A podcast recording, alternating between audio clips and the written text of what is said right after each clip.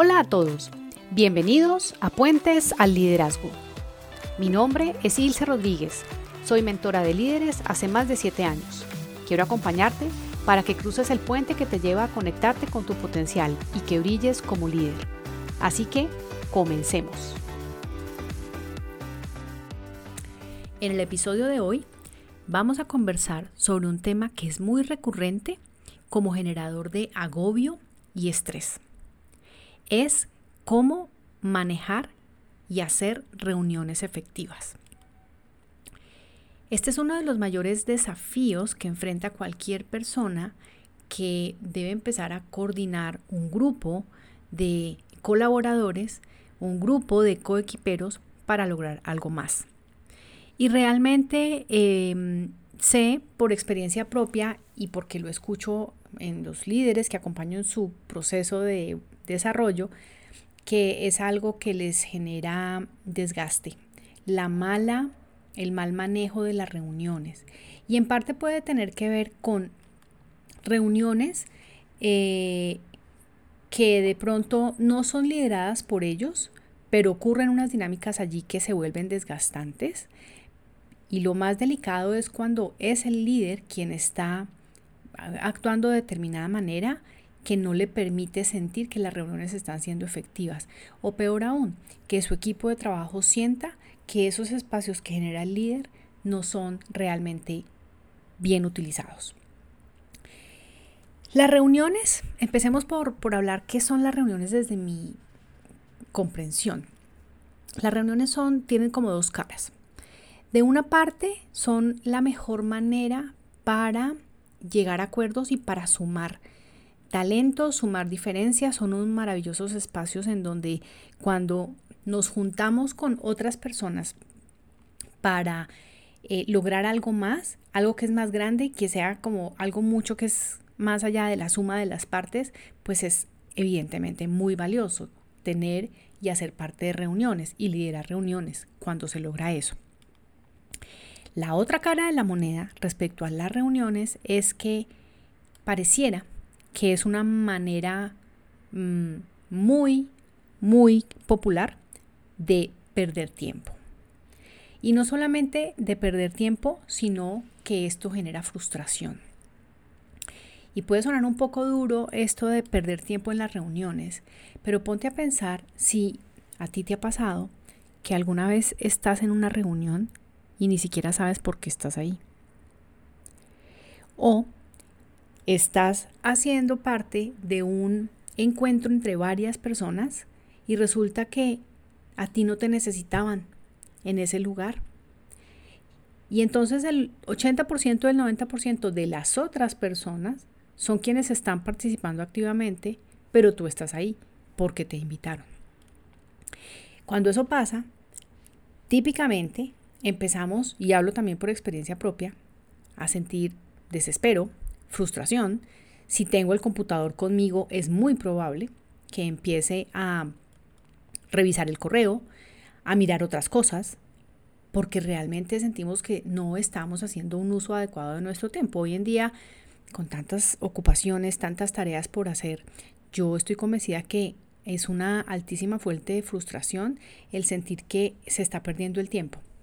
Eh, y piensa si a ti te está, si en alguna ocasión te ha pasado, bien sea porque eh, estás en una reunión como invitado o bien sea porque tú eres el líder o la persona que citó y convoca una reunión y sientes que no se utilizó de la mejor manera el tiempo. Entonces, mucho de lo que pasa con las reuniones viene modelado por el líder. Entonces hoy vamos a conversar sobre cuál es el papel que debes ejercer como líder para que seas tú quien provoque que las reuniones valga la pena, que incidas en que las personas quieran asistir a las reuniones y le vean un sentido porque tú eres el que, como dicen coloquialmente, marcas la parada para entender un poco el sentido de las reuniones. Vale la pena también contar una experiencia personal yo trabajé mucho tiempo y sufrí y padecí mucho de esto que les estoy relatando. Reuniones tediosas, unas reuniones donde había 15, 20 personas, donde solamente participan 3 o 4, eh, larguísimas, sin foco, se cambia de tema, se sale de eh, como el, el, horario laboral, o sea, un montón de situaciones que realmente empiezan a generar frustración y generan eh, agobio en las personas. Eso por un lado lo viví y también te quiero compartir que en mis últimos años de trabajo, tal vez hace unos 3, 4, 5 años, tuve la oportunidad de trabajar con un líder que a mí particularmente me sorprendía la capacidad que tenía de manejar las reuniones. De hecho, cuando empecé a trabajar con él, para mí fue sorpresivo que las reuniones se terminaban a tiempo. Porque yo venía acostumbrada, o mal acostumbrada más bien, a que necesitaba una reunión de una hora y se volvía de una hora y media, dos horas o hasta tres. Y eso se vuelve como normal, eso se vuelve paisaje en las organizaciones. Entonces cuando yo tuve la, fortuna de trabajar con esta persona, realmente me, me mostró que sí es posible, desde una buena planeación, que es de lo que te voy a hablar, hacer el uso adecuado del tiempo y terminar a tiempo. Entre otras porque cuando extendemos una reunión, pues piensa tú cómo te sientes, o sea, se te va corriendo el tiempo, se te va corriendo la jornada, no has hecho lo que tienes que hacer, eh, se te corren las reuniones, realmente el tema de respetar el tiempo de las reuniones es bien, bien, bien importante y la mayoría de la gente lo pasa de largo. Y después se sienten agobiados, se sienten desmotivados, sienten que como que no les alcanza el día y realmente mucho de lo que mm, pueden estar sintiendo tiene origen en ellos mismos. Entonces, mm, lo que te quiero como compartir el día de hoy principalmente es que hacer el manejo de las reuniones, si tú eres líder, si te estás estrenando como líder, si hace poco acabas de tomar un proyecto, un área, acabas de tener un ascenso, es tu responsabilidad asegurarte de que primero que cualquier otra persona tú tengas claridad de cuáles son los temas que vas a tratar en una, en, una reunión que cites. Y por supuesto, debes tener eh, una agenda clara. Esto es algo en lo que también pecan por ausencia muchísimas personas. Y es que se reúnen y no tienen una agenda. No saben ni siquiera cómo van a distribuir el tiempo. Y entonces como nadie lo hace, como el líder no lo hace, pues los otros tampoco lo hacen y eso se vuelve como una reacción en cadena de frustración. Lo que tú puedes hacer es asegurarte de que tú definas, por lo menos mentalmente, y obviamente esto seguramente va a implicar un cambio eh, paulatino en la forma como se trabaja en el equipo, pero ya que tú eres el líder, tú puedes motivar para que ese cambio se dé. Y es que tú tengas claridad primero tú solito de la agenda y que se la compartas a las personas. También Obviamente debes pensar quiénes deben estar en la reunión y quién no. Insisto, hay muchas ocasiones en donde se cita a una reunión a un montón de gente que pues de pronto no necesariamente tenía que estar ahí o no tenía que estar toda la reunión. Entonces, la responsabilidad está en tus manos para que seas tú quien tome las riendas desde el comienzo. Eh, el resumen en este aspecto es que si tú estás a cargo de una reunión, asegúrate de estar preparado tú primero. Tienes que establecer también eh, las temáticas y cómo las van a tratar. Y para eso es muy importante que tú le informes a las personas cuál es el objetivo de la reunión y qué deben traer. Te voy a contar acá algunos Mm, ejemplos de objetivos, para qué, nos, para nos reunimos, para qué hacemos una reunión. Y eso es importante decirlo, porque a veces empezamos la reunión y ni siquiera, ni siquiera sabemos para dónde vamos en, este, en esta conversación grupal que estamos teniendo. Entonces una reunión puede ser para informar algo, y ese es el objetivo netamente de la reunión. Otro objetivo puede ser eh, un tema a discutir, llamémoslo debate público, es un tema que vamos a poner sobre la mesa para escuchar simplemente puntos de vista. Otra razón para reunirse es solucionar un problema, tomar una decisión o incluso puede ser una reunión de desarrollo personal. es importante y mi sugerencia es que cualquiera de estos ítems que te acabo de mencionar, tú los digas por, por escrito o explícitamente al menos al comienzo de la reunión o en la citación a la reunión. Señores, nos, o damas y caballeros, nos vamos a reunir para escuchar sus opiniones sobre eh, tal tema y en función de eso dar solución a tal situación. Es muy distinto cuando alguien llega a una reunión con esa claridad a cuando llega sin saber para qué lo están llamando. Es muy distinto cuando tú le dices a las personas, esta reunión es para informarles sobre esto, esto y esto. Y entonces una cosa es informar y otra cosa es debatir. Y yo creo que esta, esta distinción es importante que la hagas como líder porque precisamente cuando no aclaramos el objetivo, entonces las personas creen que se pueden hacer otro tipo de dinámicas en la reunión y resulta que tu reunión, tú, si eres el líder, no la habías citado para debatir, era una reunión para informar. Ten entonces presente esta distinción y quien la hace, claramente eres tú. ¿Para qué es la reunión? Tú debes tenerlo claro y mi recomendación es que se lo aclares a las personas que asistirán. Ahora bien, una vez en la reunión, ¿qué hacer para que sea productiva? Empiezo por decirte que es importante limitar el alcance y a veces queremos mirar y, tocar demasiados temas en un tiempo determinado y pues físicamente no se puede. Entonces limitar el alcance es importante y para eso esa partecita de tú crear tu orden del día y definir los tiempos es como cuando yo preparo un taller. Eh, yo tengo una hora, una hora, dos horas, tres horas, cuatro horas, las que sea, ocho horas disponibles, y es mi responsabilidad que esa hora, esas cuatro horas, sean, se cumpla el objetivo del taller.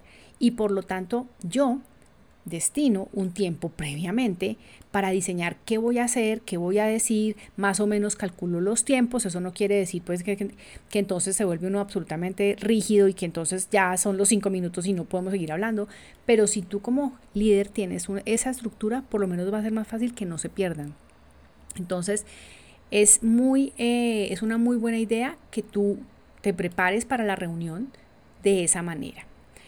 Como ya te lo mencionaba, el tema de empezar y terminar a tiempo es fundamental, no solamente por algo tan básico como el respeto por el tiempo de las personas, sino porque no empezar a tiempo sí o sí va a hacer que se aumente la probabilidad de que no se termine a tiempo. Y eso tiene unas implicaciones también. La gente se siente eh, que no la están considerando porque tiene otras tareas, eh, incluso si las reuniones son en horas de la tarde o cerca a la hora del almuerzo, podemos llegar a sacrificar, y yo eso sí que lo he visto, es sacrificamos la hora del almuerzo y nos extendemos hasta después de la hora del almuerzo porque la reunión se alargó.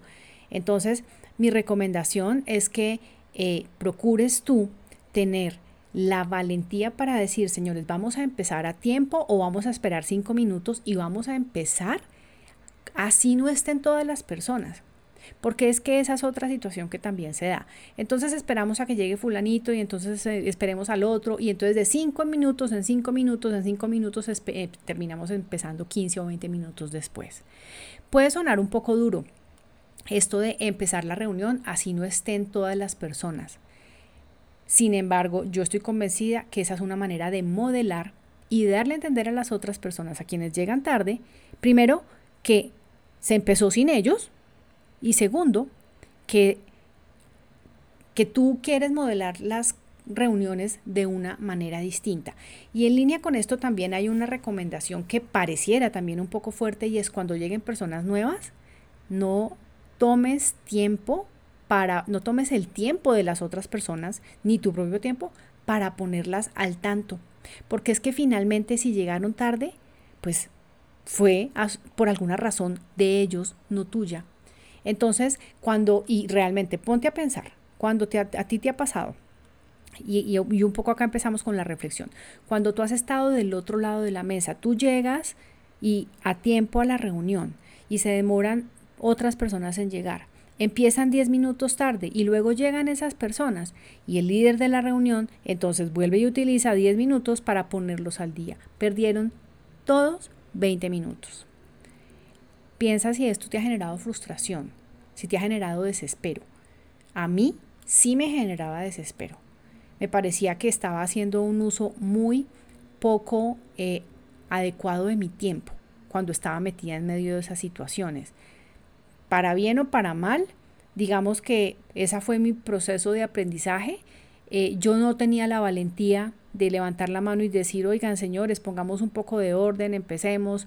Eh, no, no era como, no tenía todo ese coraje, y, creo que me costó, yo creo que finalmente no es solamente por el cumplimiento como tal de la tarea, sino por el estado en el que uno empieza como a caer de, agobio, de frustración, de que no quiere estar ahí, que se cuestiona y, uno empieza a tener unas conversaciones mentales que son muy incómodas y eso es por no tener la valentía de delimitar eh, dónde arrancamos y dónde terminamos en esta reunión. Hay una situación también que se da eh, y es que las personas se pierden, ¿no? Y entonces empiezan a traer temas eh, complementarios, adicionales, que de pronto son una cosa que tienen que ver, pero no es el foco de la reunión. Y si tú no aclaras previamente cuál es el objetivo de la reunión, entonces vas a estar dejando la puerta abierta para que entren otros temas.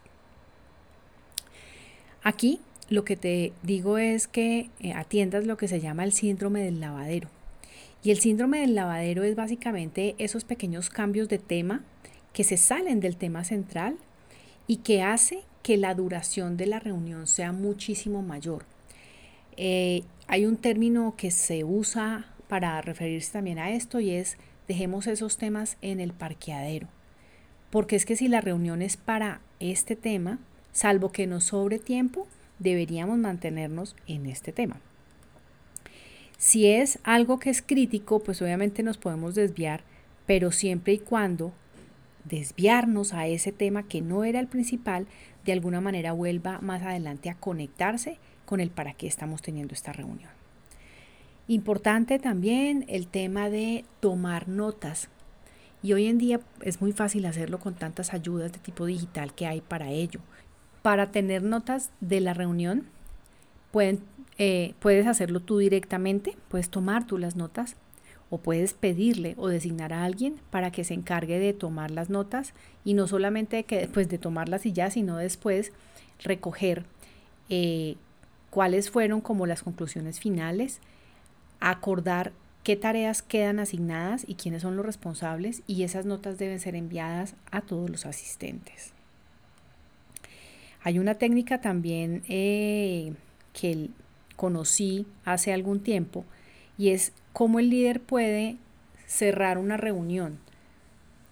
Y es tomando los últimos cinco minutos disponibles y, lo ideal es que sea dentro del tiempo programado para tomar un marcador y escribir y preguntarle a las personas qué pasó aquí hoy, qué acordamos, cuáles son los tres principales acuerdos hacer ese, esa, esa, esa mm, como recogida, llamémoslo así, de lo que ocurrió en la reunión, va a hacer que las personas sientan que hubo un propósito en estar allí y destinar un tiempo X para estar en ese, en ese lugar. Entonces te recomiendo, la pregunta, recuérdala, es ¿qué pasó aquí? ¿Cuáles son los tres principales compromisos con los que salimos?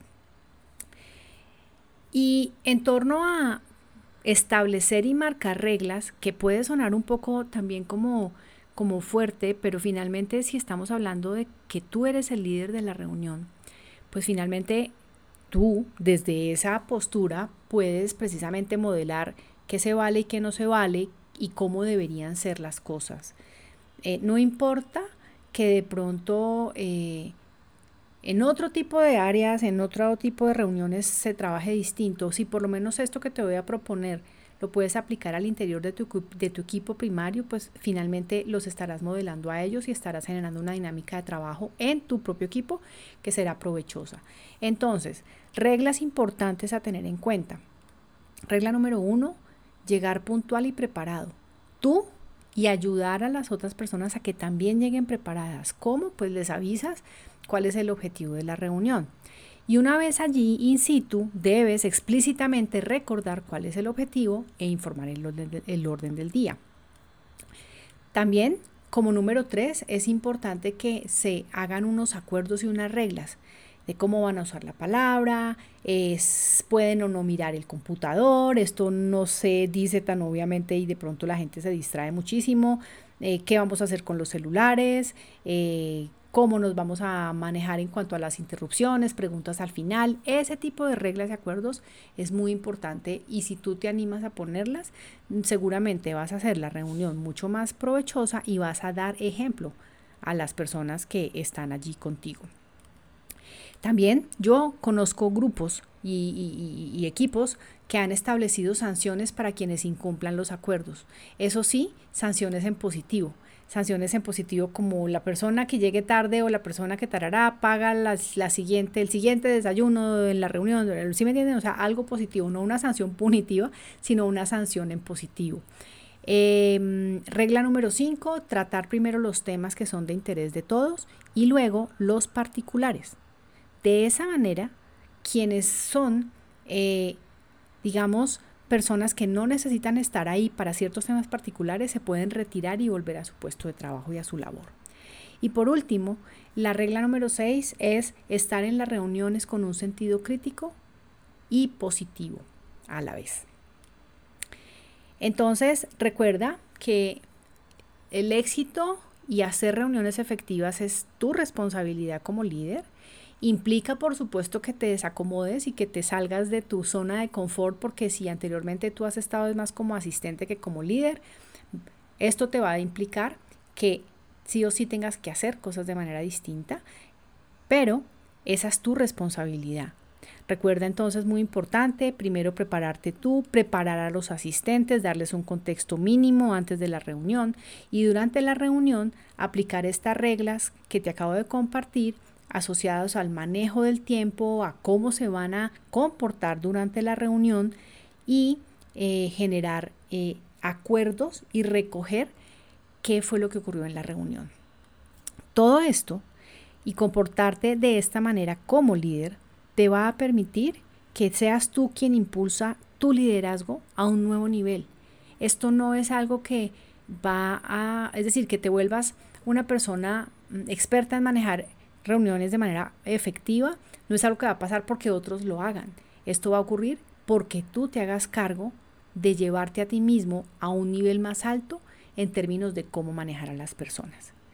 Espero entonces que estas ideas, esta reflexión, el pensar si esto te ha pasado a ti, cómo te has sentido, cómo se puede, cómo se puede sentir el otro, también es una reflexión importante para hacer de cómo se siente el otro en este tipo de reuniones que como que no sabemos para dónde van, eh, espero que todo esto te sirva y sobre todo que lo pongas en práctica. Te agradezco por destinar parte de tu tiempo para compartir en esta comunidad, para permitirme ayudarte a que tengas cada vez más herramientas y más ideas que te permitan brillar como líder.